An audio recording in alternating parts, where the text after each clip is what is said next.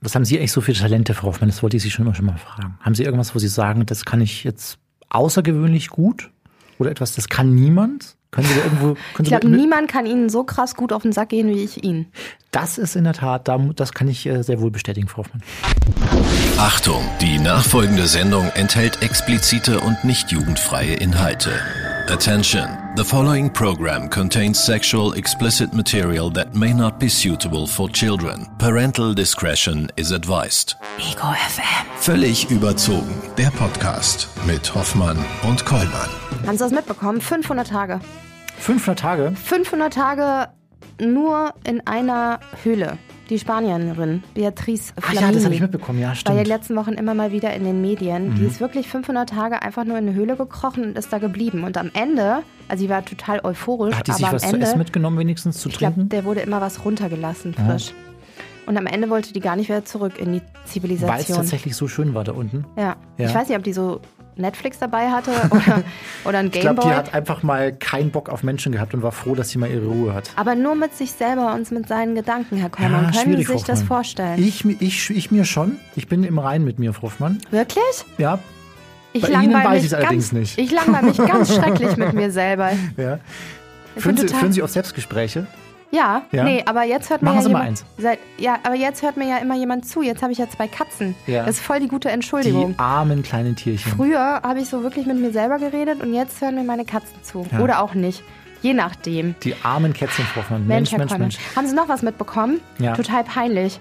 Der Arnold, ne? Wir wollten Schwarzenegger? Ihn ja, ja, wir wollten ihn ja immer mal im Podcast einladen. Wollten ne? wir Arnold Schwarzenegger? Ich wollte das schon Ja, machen. okay. Ja, auf jeden Fall hat er äh, sich gedacht, Mensch, tue ich mal was für meine, ne, der ist ja nicht so. Bürgermeister, Entschuldigung, ähm, tue ich mal was für meine Mitmenschen und hat er ein riesengroßes Loch auf einer Straße, die allen total auf den Keks gegangen ist. Hat er selbst zugeschüttet. Hat er selber zugeschüttet. Der Terminator. So richtig mit, I'll be back. so richtig mit Sand und Teer Mhm. und allem drum und dran hat er ein fettes Video von gemacht. Ja, ziemlich peinlich. Das Loch wurde extra für Bauarbeiten erst noch geschaffen. Ach so. Der hat das zugemacht. Ach je. Ach Mensch. Aber ich finde das sympathisch, Frau Hoffmann, wenn man sich auch für die Mitbürgerinnen und Mitbürger mal einsetzt und tatsächlich auch mal was tut. Ja. Haben wir lange nicht mehr. Haben, wir haben für andere Menschen lange nichts mehr getan, wir beide. Ja, wir können uns ja was Neues überlegen. Natur, äh, Einsamkeit Apropos und Natur, viele Delfin. Muskeln wollte ich eigentlich. Ich wollte eine schöne Überleitung zu unserem äh, Also Sie sind halt so Gast. schnell. Entschuldigung. Ich wollte ich wollte noch. Sie wissen noch, unser Kollege Sebastian Bresel, äh, der wohnt in Lübeck, da passiert normalerweise relativ selten was. Jetzt ist tatsächlich da momentan ein äh, verspielter Delfin unterwegs in der Bucht. Und deswegen habe ich mir überlegt, fahren wir ihn doch mal besuchen. Ich weiß, wir haben jahrelang gesagt, ist da, also da muss keiner hin. Ich war Lübeck. da, ich fand's toll. Sie, ja. Auf jeden Fall, ich habe ihm das auch schon geschrieben. Ey, fahr bitte dahin, Lübecker Bucht, da gibt's Delfine. Er Sagt er, nö, ich habe schon zwei Robben gesehen, das reicht mir. Bitte was? Also, der ist genauso wenig zu begeistern wie Sie, Frau Hoffmann. Ja? Sie versuche ich schon seit Jahren auf den Berg zu zwingen. Keine Chance, dass Sie da auch nur einen Millimeter Ihre, Ihre Turnschuhchen anziehen und damit mir mal ein bisschen durch den Wald laufen. Keine Ja. Chance. Sie sind generell nicht so der Naturmensch, würde ich behaupten. Ja, ja? ich hatte so? zu viel davon im Sauerland. Ich bin äh, aufgewachsen, umgeben von Bergen und Wäldern und Kühen. Ja. Das heißt, ich habe genug Natur für die nächsten Generationen gesammelt Okay. in mir. Dann würden Sie mit unserem heutigen Gast höchstwahrscheinlich jetzt nicht unbedingt in der Freizeit groß durch die Gegend laufen. Nein, würde ich Ja? nicht. Ja. Aber vielleicht kann er uns ja trotzdem überzeugen, wenn er überhaupt Bock darauf hat. Da draußen steht er schon. Ich würde mal sagen, Ja. lass Komm mal ruhig rein, komm rein. Hoffmann und Kollmann. So, jetzt aber mal im Ernst. Ego FM. Schöne neue Radiowelt. Herr Kollmann, Ja, Frau endlich mal wieder hier Live-Besuch bei uns im Studio. Ähm, dann strömt auch der Duft von Abenteuer und Testosteron uns gleich in die Näschen. Ulala. Ja, ich sag's aus dem Grund so, weil unser heutiger Gast, der hat schon so einiges bewiesen an Mut, Stärke und Adventure und die bringst du auch richtig hier mit. Fritz Meinecke bei uns hier zu Gast. Ihr kennt ihn, den YouTuber, Outdoor-Experte und auch der Organisator der Reality-Show Seven vs. Wild und sein neuestes Projekt trägt den Namen Facing the Unknown. Wir reden drüber. Hallo Fritz. Schönen guten Hallo, ja. Da bin Schönen ich. guten Hallo. Fritz, sag mal ganz kurz, also Ja. ich wusste nicht, dass du in der Montur ankommst. Bitte beschreib Hast du, mal mich je, hast du mich jemals in einer anderen Montur gesehen? Habe ich dich jemals? Ich Ja, dich wahrscheinlich schon, nicht. Wahrscheinlich in nicht. Unterwäsche auch nicht. Nee. Mm -mm. Nee. Also, wir, was ist das für ein Outfit? Beschreib mal kurz für unsere Hörer. Die haben ja keinen Äh, Schimmer. Ich habe meine wunderschönen Wüstenstiefel an, äh, meine Multicam-Hose und ein schwarzes äh, Oberteil. Unter dem Motto quasi hinter jeder Ecke kann ein Abenteuer lauern, oder? Könnte man Nee, das so sagen? Moment, da ist Ja. auch ein Messer, du hast ein Messer, du bist bewaffnet. Das ein ist Messer, gut, ja. das sollte man Aber das immer ist keine haben. Waffe, damit habe ich heute schon. Gurke geschnitten, Tomate und äh, andere Sachen. Ja, nee, das ist mein Werkzeug. Ich streiche jetzt mal die unangenehmen Fragen, ich habe Angst. Nee, mach ruhig. Fritz, du bist durch eine brennend heiße Wüste gewandert, haben wir gesehen. Durch den wilden Dschungel, hast zu Fuß die Alpen überquert. Gleich mal zu Beginn, nenn mal drei Eigenschaften, die man zum Überleben in der Wildnis braucht. Äh, ja, tatsächlich würde ich äh, ganz klar eher drei Eigenschaften wählen, die äh, irgendwie im Kopf stattfinden. Also ne, man denkt jetzt zuerst, okay, man muss irgendwie sich äh, Wasser suchen und Feuer und sowas. Natürlich sind das alles die Hard Skills, aber eigentlich 100% findet im Kopf statt. Ja, generell ist es immer ein Punkt, und das äh, merken wir auch in der Evolution, man muss sich der Lage immer anpassen. Also das, was einem geboten wird, was die Natur einem bietet, dort gegen anzukämpfen, funktioniert nicht. Das heißt, äh, du musst dich dieser Situation anpassen und beugen. Ja, dann ist es auch äh, ein zweiter Punkt ist Akzeptanz, ganz klar.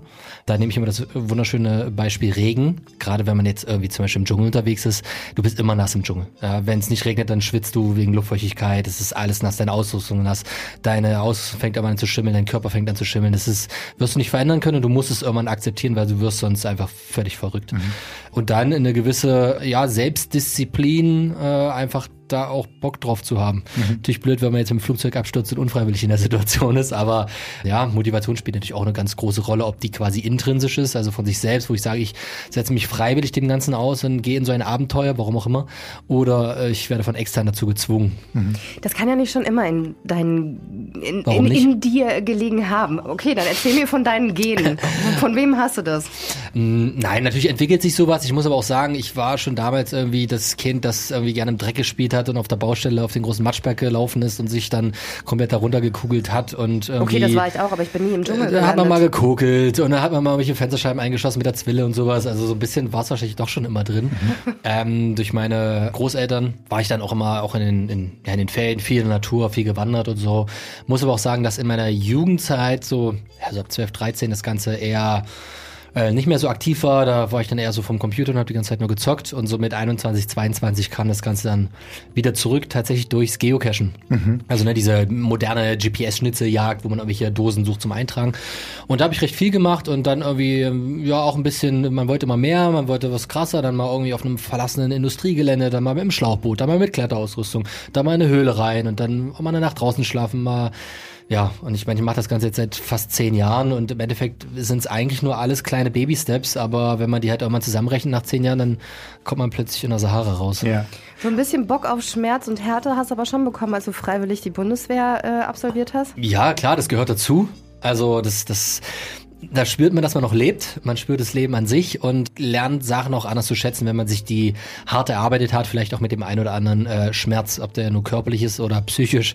Genau, Bundeswehr habe ich mich dabei freiwillig gemeldet. Das war tatsächlich aber einfach auch ein Punkt, wo ich gesagt habe, okay, wir hatten damals noch die Wehrpflicht. Ich muss so oder so hin und jetzt passt es mir gerade von meinen Lebensumständen ganz gut. Also melde ich mich doch lieber jetzt freiwillig, anstatt dann wieder irgendwo zu sein, dann wieder rausgezogen zu werden und deswegen bin ich dann freiwillig hin, ja. Irgendwann ging es dann von der Gemütlichkeit, das klang ja alles noch sehr gemütlich, ich meine, ich komme auch vom Land, wir haben auch sehr viel Unsinn getrieben, Ja. ging es dann so langsam ins Extreme. Bei einem äh, ziemlich krassen Hindernislauf mit Eiswassergruben, haben wir gelesen, und Elektroschocks, Ja. hast du zum ersten Mal ein Schild gesehen mit einem Satz und äh, da sagst du, mit dem hat alles angefangen. Ja, Wie den lautet trage ich auch hier oben auf Der meiner Kappe. oben. Äh, genau, das ist der Spruch, Life begins at the end of your comfort zone. Also das Leben beginnt außerhalb der Komfortzone. Das stand damals bei diesem Hindernislauf, wo man sich da wirklich durchgequält hat, Schlamm, Matsch, Eiswasser und, und alles mögliche. Stand an der Seite und irgendwie hat mich das so geprägt. Das hat sich irgendwie eingebrannt und mit diesem Hindernislauf ist auch irgendwie so eine neue Ära für mich eingeleitet worden im Sinne von, okay, ich möchte jetzt irgendwie Videos produzieren, ich möchte die, die Leute mehr mitnehmen auf die Sachen, die ich halt so erlebe. So. Und mir ging es von Anfang an nie darum zu sagen, ey, ich bin der krasse Typ, guck, was ich krasses mache, sondern ey, ich habe irgendwie Bock, Dinge auszuprobieren, ich habe Bock, die irgendwie, ja, zu in dem Video festzuhalten, mir die selber anzugucken, das mit anderen zu teilen, wie Leute halt Urlaubsfotos machen und das damals eingeklebt haben, habe ich gesagt, ja, lass doch so ein paar Videos machen. Und meine ersten Videos waren ohne Sprache, die gingen irgendwie zwei Minuten 30 und waren nur Clips aneinander. Ne? So hat's irgendwie angefangen. An welche Grenzen stößt du bei deinen Abenteuern oder bei den ähm, Survival-Dings, die du dir aufträgst, am ehesten? Am körperlichen oder an mentale Grenzen? Boah, das ist recht, äh, recht unterschiedlich. Also weil der Punkt ist, körperlich ist ja, also im Endeffekt wird ja alles über den Kopf gesteuert. Es ist ja alles zu 100% Kopfsache. So, wenn ich jetzt einen Schritt nach vorne gehe, dann denken die Leute, ja, nee, es körperlich macht mein Bein, nee, es macht ja mein Kopf. Mein Kopf sagt dem Bein, er soll das machen. So, der Punkt ist, dass man irgendwann, wenn man sehr viel gemacht hat, sich auch die Grenze verschiebt. Ich sag mal, jemand, der jetzt wenig Erfahrung hat, der, der macht eine Wanderung und der sagt nach, keine Ahnung, 20 Kilometer, ich kann nicht mehr. Natürlich mhm. kann er noch, logisch. Mhm. So, der kann auch nach 30 Kilometern noch, so, weil er kann ja noch reden. Also kann er ja noch. Er, er, wenn ich ihn frage, wirst du jetzt, wenn ich dir eine Million Euro gebe, noch einen Schritt machen können, dann macht er den Schritt. Also kann er ja noch. So, ne, mhm. von, von dem Gedankengang her. Aber irgendwann driftet das dann vielleicht auch mal ab und man, man merkt so, man kann diese eigene Grenze verschieben. Natürlich lernt man sowas auch ein bisschen bei der Bundeswehr und bei gewissen Sachen, wo man sagt, okay, ich verschiebe meine Grenze und ich merke, mein Kopf sagt, ich kann nicht mehr, aber natürlich kann ich auch. Ich mach weiter, ich mach weiter. Und dann gibt's halt auch Situationen, die dann mal im äh, Schüttelfrost irgendwo liegend äh, ähm, ja, enden, sag ich mal. Ne? Ist dann auch oft genug passiert, dass man dann den Körper wirklich mal an die Grenzen führt. Und auch da geht es natürlich immer noch ein Stück weiter. Man muss halt ein bisschen die Grenze finden, dass man sich da nicht ins, ins Grab bringt und natürlich auch keine Langzeitverschleißerscheinungen macht. Aber ja, nur weil mir jetzt mal kurz schwindlig würde, dann ist das halt eine Erfahrung. So, dann mhm. mache ich halt weiter. Du hast mal gesagt, sobald ich eine gerade Linie äh, laufe, bin ich tot. Spielt da auch der, der Kopf eine Rolle quasi in dem Moment? Eine gerade Linie, wie, wie meinst du das genau? So, also, so, sobald du quasi einen, einen geraden Weg gehst, ohne irgendeine Abkürzung dazwischen, das kann man jetzt im Leben sehen, aber vielleicht auch auf mhm. wirklich einer Abenteuertour, fühlt sich's für dich, so verstehe ich es, langweilig an, oder? Ja, ich bin generell ein Typ und ich glaube, das merkt man auch bei dem, was ich so an unterschiedlichen Sachen mache.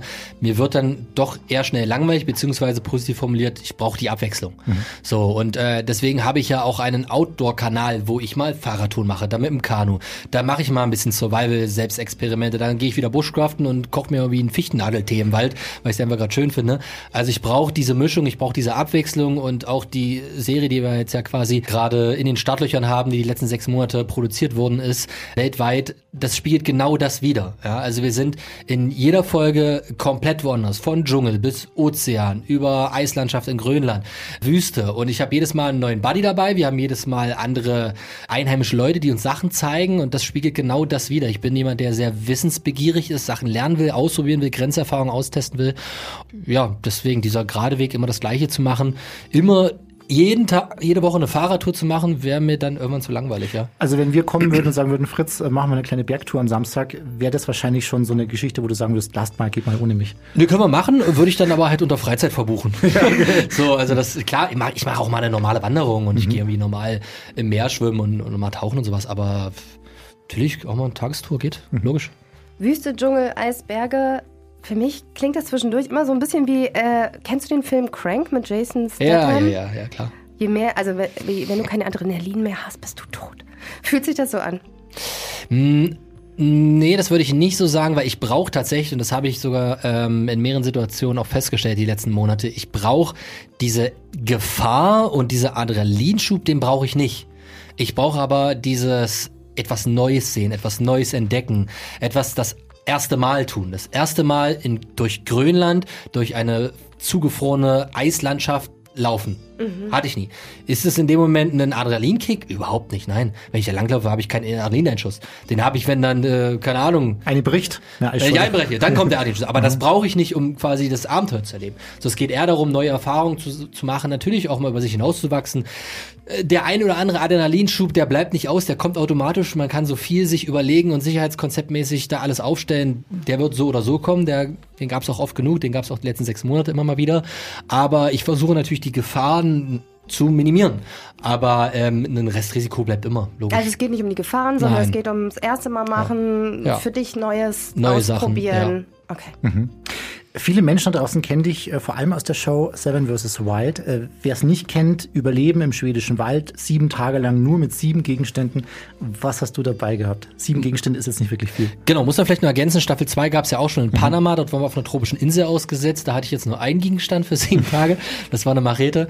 Genau, in äh, Staffel 1 in Schweden hatte ich äh, alle sieben jetzt aufzählen, kriege ich noch zusammen. Ich hatte einen Feuerstahl, eine Kukri, das ist so ein größeres äh, Messer, mit dem man auch sehr gut äh, Holz spalten und hacken kann. Ich hatte einen Schlafsack, ich hatte ein Angelset, ein Tarp, Schnur und ein Topf.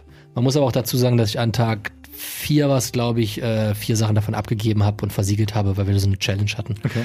Gab es jemals eine Staffel, in der du einen Moment hattest, wo du dir gedacht hast, okay, jetzt verdammt habe ich meine Grenzen gerade in diesem Moment erreicht? Hm, also so wirklich 100%ig, wo ich sage, also nein, kann ich eigentlich beantworten, weil dann hätte ich ja den Knopf gedrückt und mich rausholen lassen, wenn es so war. Dass man natürlich mal so Gedanken hat und sagt, ja, was mache ich eigentlich? Oder ich habe gerade echt ein Problem, wie komme ich damit klar? Das definitiv. Also in der zweiten Staffel natürlich noch ein bisschen mehr an die Grenzen gekommen aufgrund der Gegebenheiten, weniger Gegenstände, auch die äh, ja, Situation vor Ort mit extrem viel Regen, Feuchtigkeit, Sandfliegen über Sandfliegen. Ich war komplett überall zerstochen, habe mich immer nur noch in Schlamm gewälzt und eingeschmiert. Das war schon hart. Natürlich macht man sich da Gedanken. Aber jetzt wirklich einen Punkt zu sagen, ich bin komplett am Ende, dann hätte ich das Ganze ja Abgebrochen Ja, natürlich. ja, klar. ja. Also, weil wir sind ja nicht in einem echten Szenario, sondern wir sind ja in einem freiwillig gewählten Szenario. Das heißt, der, ich meine, der Unterschied vor Ort ist im Endeffekt das gleiche. Du kämpfst genauso ums Überleben mit deinem Zeug und sonst was. Der einzige Unterschied ist, wenn wir halt auf den Knopf drücken, werden wir rausgeholt. So. In der Realität dann ähnlich. Also man hat schon eine gewisse Sicherheit dann auch im Hintergrund. Natürlich haben wir, haben wir ein Sicherheitsteam, das einen dann rausholt, wenn man äh, den Knopf drückt. Äh, die sind jetzt nicht in zwei Minuten da. So, das sollte jedem klar sein. Äh, wir haben ein Erste-Hilfe-Set dabei, was versiegelt ist, äh, was man auch zur Not öffnen kann. Wir haben einen Erste-Hilfe-Kurs, einen speziellen Erste-Hilfe-Kurs vorher gemacht, zum den Gegebenheiten angepasst. Also ne, gerade in Papua auch ein bisschen bezogen auf allergische Schock, äh, Gifttiere, wie verhalte ich mich, äh, tiefe Schnittwunden. Äh, die Mutter aller Blutungen, wie sie genannt wurde, eine arterielle äh, spritzende Blutung, dass man da nicht viel Zeit hat, um diese zu stillen. Also wir hatten tatsächlich auch so ein 60-Sekunden-Kit am Mann und dieses Kit hieß so, weil du genau 60 Sekunden Zeit hast, um etwas zu machen, sonst bist du tot. Okay. Oh. Und äh, da waren halt, äh, da war ein Tourniquet drin, das ist halt quasi eine kleine Apparatur, um äh, Gliedmaßen abzubinden, wenn man jetzt wirklich eine spritzende Blutung hat oder auch äh, Adrenalin, Stims und so weiter. Ja. Nom nom nom. Ja. Du begeisterst äh, Millionen Zuschauer auf YouTube mit Themen zu Tierschutz, Wildnis, Umweltschutz. Was für eine schlimmere Challenge für dich? Ohne Geld in der Großstadt oder ohne Messer und Feuerstein in der Wildnis? Ja, ohne Messer und Feuerstein in der Wildnis wäre auf jeden Fall schwieriger, weil ohne Geld in der, in der Innenstadt, ja, das wird, da würde ich, also da sehe ich jetzt nicht so die große Ch- Challenge drin irgendwie. Also ja, keine Ahnung. Ja, also klar, auch eine Challenge so, aber äh, ohne Messer, Feuerstein oder irgendwas draußen in der Natur ist schon nochmal eine andere Geschichte so. Ich meine, äh, in der Stadt, da stelle ich mich halt einfach unter ein Vordach, bin ich schon mal trocken. So. Dann gehe ich in irgendeine offene Bankfiliale rein, ist schon mal warm. Gut. Dann äh, gehe ich einfach in irgendwelche Container, da liegt Essen drin. Ja, gut, habe ich auch Essen. So, dann frage ich irgendwen, ob er mir drei Euro gibt, weil ich Hunger habe, dann. Also frag den Großstadtdschungel Ja. gibt's schon mal nicht für den Nee. Fritz. Nee. Aber dann müssen wir tatsächlich fragen, wir durften ja schon mal reingucken in die neue Serie, Ja. die ja jetzt dann auch Premiere feiert. Da bist du mit deinen Freunden äh, Joris und André unterwegs in sehr unwegsamen Gebieten. Mhm. Ähm, und in Folge zwölf, nee, in zwölf Folgen, sechs Ja. verschiedene Orte. Also, äh, was man ganz klar sagen muss, Facing the Unknown, der Unknown, Titel, ja. genau, bedeutet nicht, wir sind an Orten, wo noch nie jemand zuvor war, Mhm. sondern eher, wir begeben uns in ein Abenteuer, wo wir gar nicht wissen, worauf wir uns einlassen. Also, ne, ich quasi face das, da- das Unknown. Und das ist tatsächlich, kann ich versprechen, in jeder Folge vorgekommen. Und deswegen sind wir tatsächlich auch irgendwann auf den Titel gekommen, weil der Titel war nicht vorher da, sondern der war so eher nach fünf Monaten da, weil es gibt ja bei so Projekten mal einen Arbeitstitel, äh, der irgendwie ziemlich langweilig ist und dann haben wir überlegt, was können wir machen und äh, das hat tatsächlich sehr gut das gepasst, was es ist. Jede Folge, jedes Land ist komplett anders und das war auch so ein bisschen die Idee dahinter. Äh, wenn man jetzt eine, eine Doppelfolge gesehen hat, ein Land, dann kann ich euch versprechen, wisst ihr noch lange nicht, was in der nächsten passieren wird. So, es ist komplett anders. Weil auch die Ziele und die Herangehensweisen, das, was wir vorhaben, immer komplett anders sind. Und bleiben wir doch mal mit bei der Folge Papua mit Joris und André. Also ich persönlich, ich habe so ein bisschen erstmal geschluckt, als ich gesehen habe, du und mit den Männern durch den Dschungel zu einem Volk, was erst vor 40 Jahren sich entdecken ließ, sage ich mal, nicht entdeckt wurde. Die Hand schüttelst, hast du da keine Angst, dass du da Doch, habe ich definitiv. alles reinschleppst an Krankheiten, was deren Immunsystem gar nicht abkann? Nö, den Gedanken habe ich nicht. Ich Wovor denke Angst hattest du gerade? Was vor den du? menschlichen Pfeilen, die die da die ganze Zeit in der Hand haben. Ich glaube, so weit wärst du nicht gekommen, oder? Irgendwo gab es doch einen Führer, der dich da bis dahin mitgebracht hat. Also irgendwo die Ich glaube, du unterschätzt die Situation gerade, weil wenn man sich das, ist jetzt wirklich äh, Real Talk an der Stelle, wenn man sich das zu Hause auf dem Sofa anguckt oder auf dem Display, dann denken wir so, da kann ja nichts passieren. Ach, das ist ja Fernsehen, das ist ja ein Riesensicherheitskonzept. Und da wird ja, was soll da passieren? Natürlich ist nichts schiefgegangen, weil sonst würde es nicht ausgestrahlt werden. Aber es gab dort äh, mehrere Situationen, die nicht gerade lustig waren. Dort vor Ort im Dschungel, tief im Dschungel drin, bei den indigenen Völkern, bei den Kuruwai, da gibt es keine Gesetze, da gibt es keine Polizei, äh, da gibt es nur den Dschungel und das Gesetz der Stämme, die dort leben. Jeder Mann, der dort unterwegs ist, ist den ganze Zeit, den ganzen Tag mit einem Bogen unterwegs. Die haben dort Pfeile dran, wird man auch alles, oder sieht man dort auch alles. Der ist für Wildschweine, dann gibt's einen Pfeil für Fische und einen Pfeil für Vögel. Und jeder davon hat mindestens drei Menschenpfeile dabei. Das sind wirklich spezielle Pfeile für Menschen ausgerichtet. Die haben extra Sollbruchstellen reingeschnitzt, dass wenn die im Körper eintreffen, dass die abbrechen und drin bleiben, weil es natürlich dann die, die Wunde nicht äh, ordentlich zu einlässt, eitert und so weiter. Mit dem, äh, mit Sapuru, mit dem wir unterwegs waren, was wir erst so mittendrin und im Nachhinein erfahren haben, der hat in einem Kampf drei Menschen getötet aus seinem Nachbardorf und dessen Mutter und dessen, äh, also sein Bruder, wurden von einem anderen Stamm getötet und verschweißt. Gegessen? Kannibalismus? Ähm, genau, also Kannibalismus ist da ein Thema. Äh, ich will das Ganze jetzt nicht zu, zu krass, so ist es einfach Fakt, wie es passiert ist.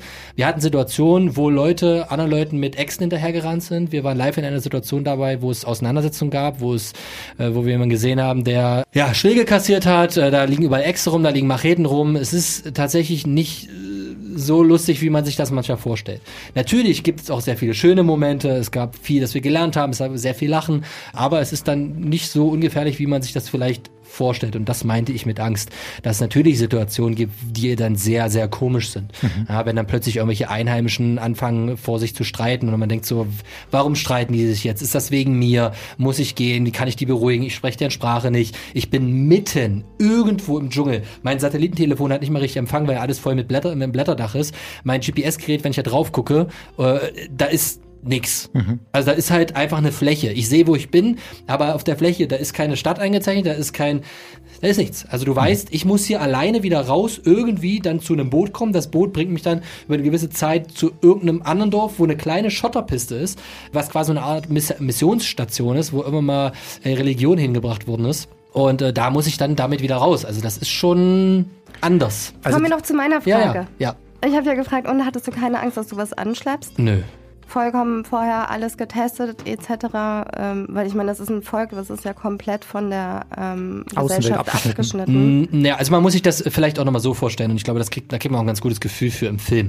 Ähm, das ist jetzt nicht so, dass man hat irgendwie eine Großstadt in Indonesien und von da aus fliegt man dann mit einer kleinen Propellermaschine irgendwo hin, da ist niemand und fährt da mit dem Boot und ist dann irgendwo komplett in, bei Einheimischen und die haben noch nie jemanden gesehen. Das ist Quatsch. So im Endeffekt muss man sich das wie so ein Zeit, wie so ein Strahl vorstellen. Man hat eine Großstadt, dann kommt man in eine kleinere Stadt. Von der kleineren Stadt, die haben dann einen Flughafen, der dann irgendwo im Dschungel auf ein Schotterfeld geht, wo ein Dorf ist. Aber in diesem Dorf gibt es auch noch einen Kiosk. So, da leben auch Menschen, die haben Motorsäge, die bauen Boote und so weiter. So, dann bist du mit dem Boot unterwegs, dann kommst du das erste Mal in ein Dorf, wo die dann wirklich schon in so Baumhäusern leben.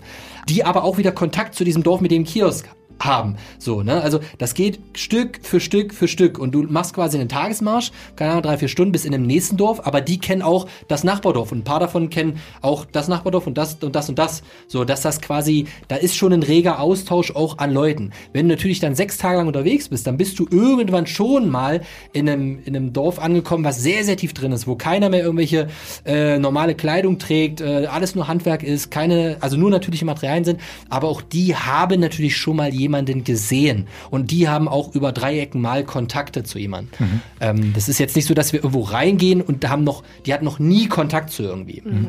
Das muss man sich aber auch wie eine wildfremde Welt vorstellen, oder? Ich habe gelesen, da laufen Leute mit ganz alten Handys herum, die gar nicht mehr funktionieren. Das sind quasi nur Souvenirs und nur Spielgeräte. Ja, ja. Wie, wie fühlt man sich da, wenn man quasi so ein Volk kennenlernt, das eigentlich mit der heutigen Zivilisation eigentlich noch gar nichts am Hut hat? Äh, für mich war das super spannend und interessant und tatsächlich war mein Fokus Fokus überhaupt nicht jetzt auf dieses Thema, okay, was haben wir für eine Welt, wie kommen wir da hin, was sagen die irgendwie jetzt zu einem Handy und sowas, sondern ich habe mich halt extrem damit beschäftigt und fokussiert, weil ich super interessant fand, wie leben die da? Wie versorgen die sich mit Essen, mit Nahrung? Wie bauen die ihre Hütten? Äh, haben die Landwirtschaft? Keine Ahnung, Thema Sagopalme, sieht man auch alles.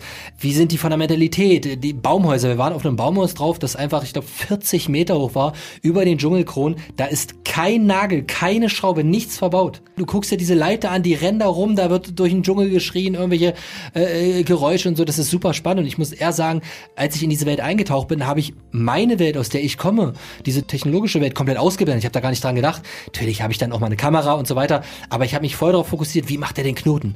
Was für Holz macht er? Wie ist der Bogen gebaut? Wie macht er die Pfeilspitze? Wie hat er das Loch gegraben, um das Wildschwein da rauszuholen? Wie nimmt er das Wildschwein aus? Wie essen die das? Wo ist die Feuerstelle? Also ich bin da komplett in deren Welt eingetaucht und das interessiert mich dann so extrem. Könnten wir denn ganz kurz noch gefragt noch irgendwas aus dieser Welt lernen? Oder sind die tatsächlich so weit weg von uns. Dass, Ja, also, ähm, also was man auf jeden dafür lernen kann, dafür muss man nicht nach Papua, ist, dass man sich eigentlich mal darüber bewusst wird, in was für eine absolute Luxusgesellschaft wir hier leben. Ja, also ganz einfach, du gehst an deinen Wasserhahn, machst auf, da kommt Wasser raus und du kannst einstellen, ob warm oder kalt ist. Also völlig krank. Ja, du gehst an den Kühlschrank, klar, die musst du immer mal befüllen, aber das Essen drin. So, also das sind so selbstverständliche Sachen, auch wenn die Leute normal im Urlaub sind, ist es für die auch selbstverständlich. Aber wenn du mal ein bisschen in die ärmeren Regionen und auch automäßig mal tiefer reingehst, dann ist es halt nicht normal und es ist nicht selbstverständlich, dass du irgendwo Lebensmittel kühlen kannst, wenn du in Mauretanien in der Sahara unterwegs bist. Das kannst du fehlern. Dann habe ich das Gefühl, dass die Menschen tatsächlich dort einfach glücklicher sind. So doof es klingt, aber wenn ich irgendwie hier manchmal im Supermarkt mich umgucke, äh, an die Ampel gucke, pff, da merke ich, das, ja, willkommen in Deutschland. Und da ist es einfach, die sind fröhlicher, die Kinder spielen, die rennen da rum, da haben natürlich auch viel weniger Leute ein Smartphone. Es ist viel mehr Interaktion, die Leute sitzen da rum, die trinken Tee, die unterhalten sich, da sitzt du am Feuer, der eine schnitzt, da wird gesungen, da wird geklatscht und man denkt so, ah, okay, es gibt auch noch soziale Interaktion. Wir sitzen nicht alle irgendwie im Kreis und tippen auf irgendwelchen Geräten rum und schicken uns irgendwas über Bluetooth auf unserem Handy und so. Also wir können super viel davon lernen. Das heißt, du hast atemberaubende und furchteinflößende Souvenirs mitgebracht. Was war das? Oder was ist das? Ich habe tatsächlich zwei Bögen und ungefähr 15 Pfeile mitgenommen.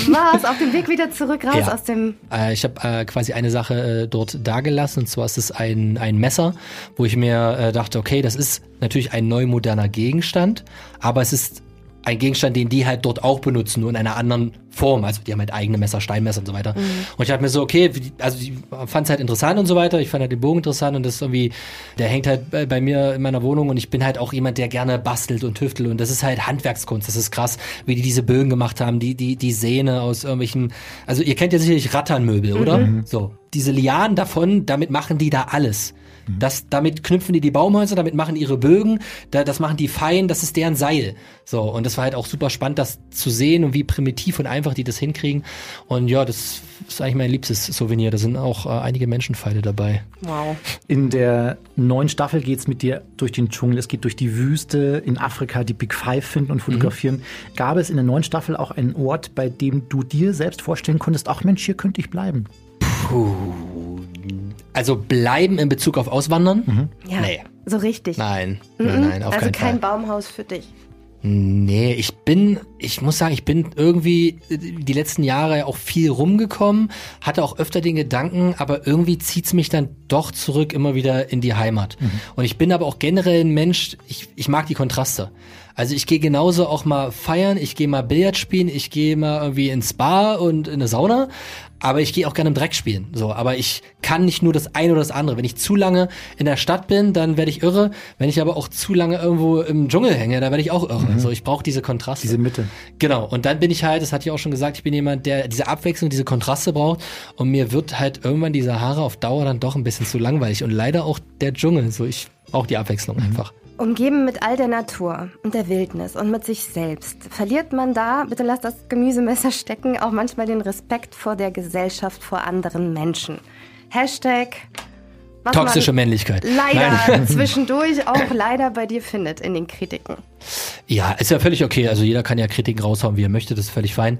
Äh, ich habe äh, sicherlich äh, manchmal eine äh, sehr offene Art, wo ich einfach Sachen rausposaune, die andere Leute dann als gefundenes Fressen nehmen, was okay ist. Ich meine, ich stehe in der Öffentlichkeit, dann können sie darüber... was davon stimmt und was stimmt nicht. Also wir konnten uns jetzt ganz normal unterhalten. Ja. Also ich finde jetzt nicht, dass du, also ich dachte jetzt nicht, dass du ein Mensch bist, der der Meinung ist, dass Frauen eine niedere Bevölkerung darstellen. Null. Und äh, ich weiß nicht, auf welches Thema du genau ansprichst, aber es gibt immer mal wieder Situationen, wo ich vielleicht einen Scherz mache, den die Leute nicht als Scherz verstehen. Und dann gibt es Situationen tatsächlich, kein spezielles Beispiel, aber wo ich gemeinsam mit meiner Community, mit Männern, mit Frauen, mit keine Ahnung wem, wir rumblödeln, wie man in einer Bar rumblödeln würde, irgend, irgendein Zeug erzählen und dann gibt es aber leider gewisse Medienanstalten, die sich dann ein Zitat rausnehmen, völlig aus dem Kontext reißen, das dann öffentlich stellen und alle denken, ja, wie kann man denn sowas sagen? Aber dass das Ganze über völlig aus dem Zusammenhang ist und wir einfach gerade irgendwie ein Video, ein Comedy-Video geguckt haben oder ich einen Kommentar vorlese von wem anders und dann wird es halt dargestellt. Äh, mittlerweile sage ich ganz ehrlich, ist mir das egal, sie alle machen. Ich merke halt, wie gewisse Medien funktionieren, agieren, Nachrichten Berichterstattung. Ähm, man darf nicht vergessen, das sind auch alles Unternehmen, die auf Klicks, auf Reichweite, auf Views aus sind und natürlich verkauft sich das gut, wenn man dann äh, irgendwie das größte Projekt äh, Seven Worlds Wide davon den Gründern ein bisschen in den Dreck zieht. Äh, mittlerweile habe ich das verstanden, meine Community hat es auch verstanden und ich glaube, die Leute, die sich ein bisschen mehr mit mir beschäftigen, die in meinen Streams dabei sind, die sich mit mir ein bisschen länger unterhalten, ähm, ich liebe Frauen. Jetzt, ich frage so gerne, wenn ich weiß, Menschen haben was im Kopf und die beschäftigen sich auch mit ihrem Innenleben und dann frage ich auch gerne mal sowohl Frauen als auch Männer, was verstehst du unter Männlichkeit? Hast du da eine Antwort für dich? Ich, manchmal Ja. kommt es mir vor, dass es auch erst Tage später kriege ich Antworten, weil sich die Menschen natürlich am Ja. ersten Mal nicht mit dem, mit dem Klischee auseinandersetzen wollen, von wegen, "Oh, ich bin der große Starke und ich bin der Beschützer und so weiter. Ist das dir schon mal in den Sinn gekommen, was für dich Männlichkeit bedeutet? Natürlich habe ich für mich eine gewisse Vorstellung von Männlichkeit, ist aber nur eine Definitionssache und nur weil jemand jetzt vielleicht nicht in diese Definition reinpasst, heißt ja nicht, dass er jetzt kein Mann ist. So, natürlich stehe ich für jemanden und habe da Spaß dran, der irgendwie äh, gern trainiert, der irgendwie ein geiles Auto fährt, der auch mal äh, schießt und äh, so ein Kram halt. Aber natürlich kann ja auch jeder Mann das machen, was er möchte. Und wenn jetzt ein Mann meint zu häkeln, dann soll er es machen. Ist deswegen jetzt nicht männlich, ist mir doch auch egal, Hauptsache er ist glücklich. So, ist ja einfach so. Und äh, ich habe auch gehäkelt, so können wir vielleicht jetzt hier nochmal droppen. Ne? Ähm, Das ist unsere Überschrift. die neue Ich hab Schlagzeile. gehegelt. ja, ich habe Topflappen gehegelt, ich habe bei meiner Oma, ich habe gestricken gelernt, ich habe gewebt, alles mögliche.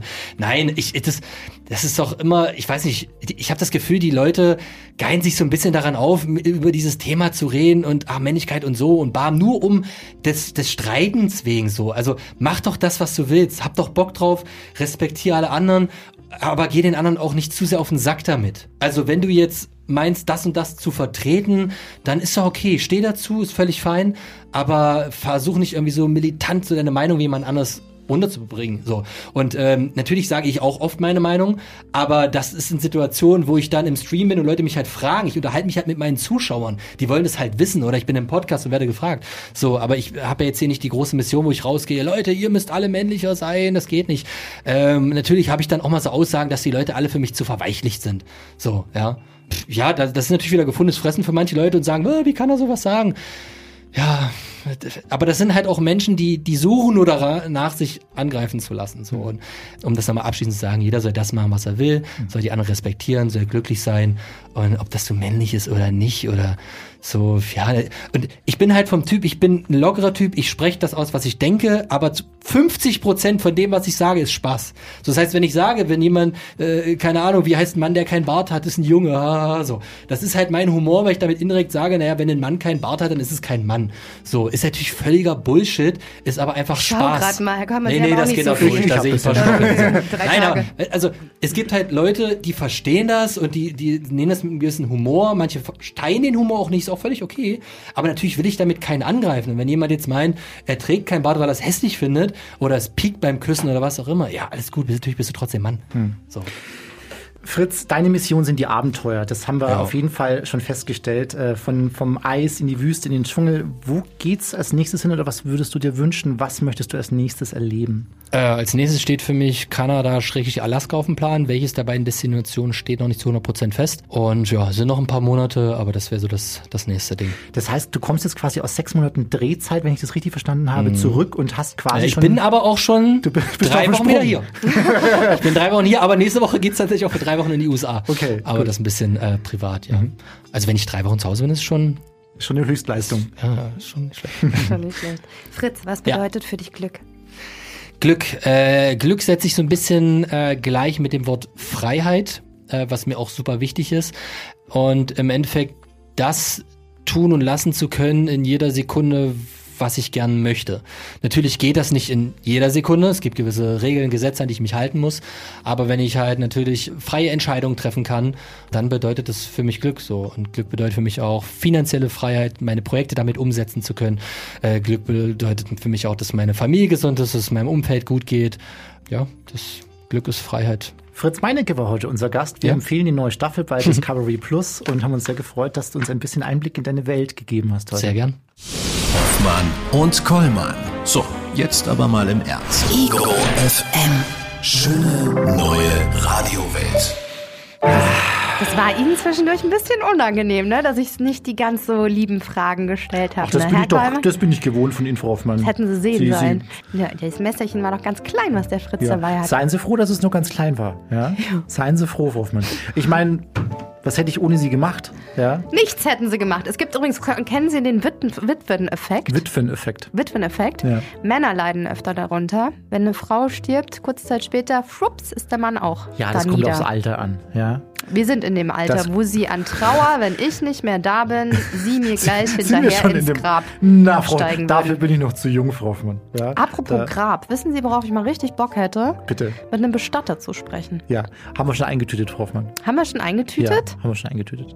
Müsste demnächst, irgendwann in den nächsten Wochen, müsst, müssten wir hier einen Bestatter zu Gast haben. Cool. Dann können wir auch direkt vielleicht auch gerade gleich mal über Ihr Grab sprechen. Was haben Sie sich da so, was haben Sie so für Vorstellungen? Feuerbestattung. Feuerbestattung? Ich möchte auf keinen Fall von irgendwelchen Maden gegessen werden und ich Ja. möchte vorher bitte auch vollkommen ausgeschlachtet werden, weil jeder soll nach meinem Tod noch davon provisieren Zehren. können. Ja, zehren und leeren. Profitieren heißt das Profitieren. nicht provisieren. Muss ich Sie dürfen meine Augen haben, wenn Sie wollen. Wenn Sie mal anstatt braune blaue Augen gern Ja. hätten, würde ich Och. Ihnen meine Iris zur Die, Verfügung die sehen stellen. manchmal so bissig aus, die Augen. Ja, ja, ja.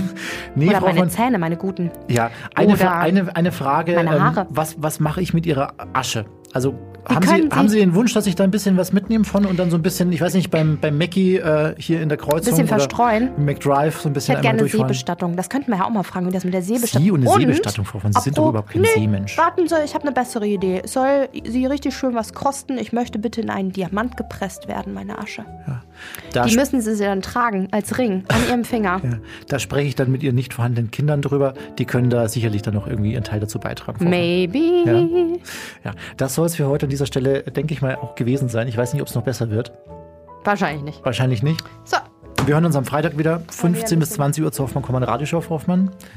Ihnen noch ein. Fritz schneidet sich da draußen gerade Obst mit seinem Obstmesserchen. Ah. Schön. Der hat sich auch gerade noch ein Teechen eingeschenkt. Ja, dann gehen Ja. wir mal raus. Quatschen wir noch Passen Sie aber auf, seien Sie nicht, nicht Frech? Die, die Zunge nicht zu sehr durch den. Das war völlig überzogen mit Hoffmann und Kollmann. Eine Produktion von Ego FM Die Radioshow dazu gibt's jeden Freitag von 15 bis 20 Uhr. auf Ego FM. Schöne neue Radiowelt. Ja, Dominik Kollmann, mein Name, hallo. Ich würde mich gern äh, nach einer Urnenbestattung informieren. Ja, die, die Kollegin ist, ist nicht mehr so jung, ja. Vielleicht können wir da in nächster Zeit nochmal. Ich höre Sie, Herr Kollmann. Oh.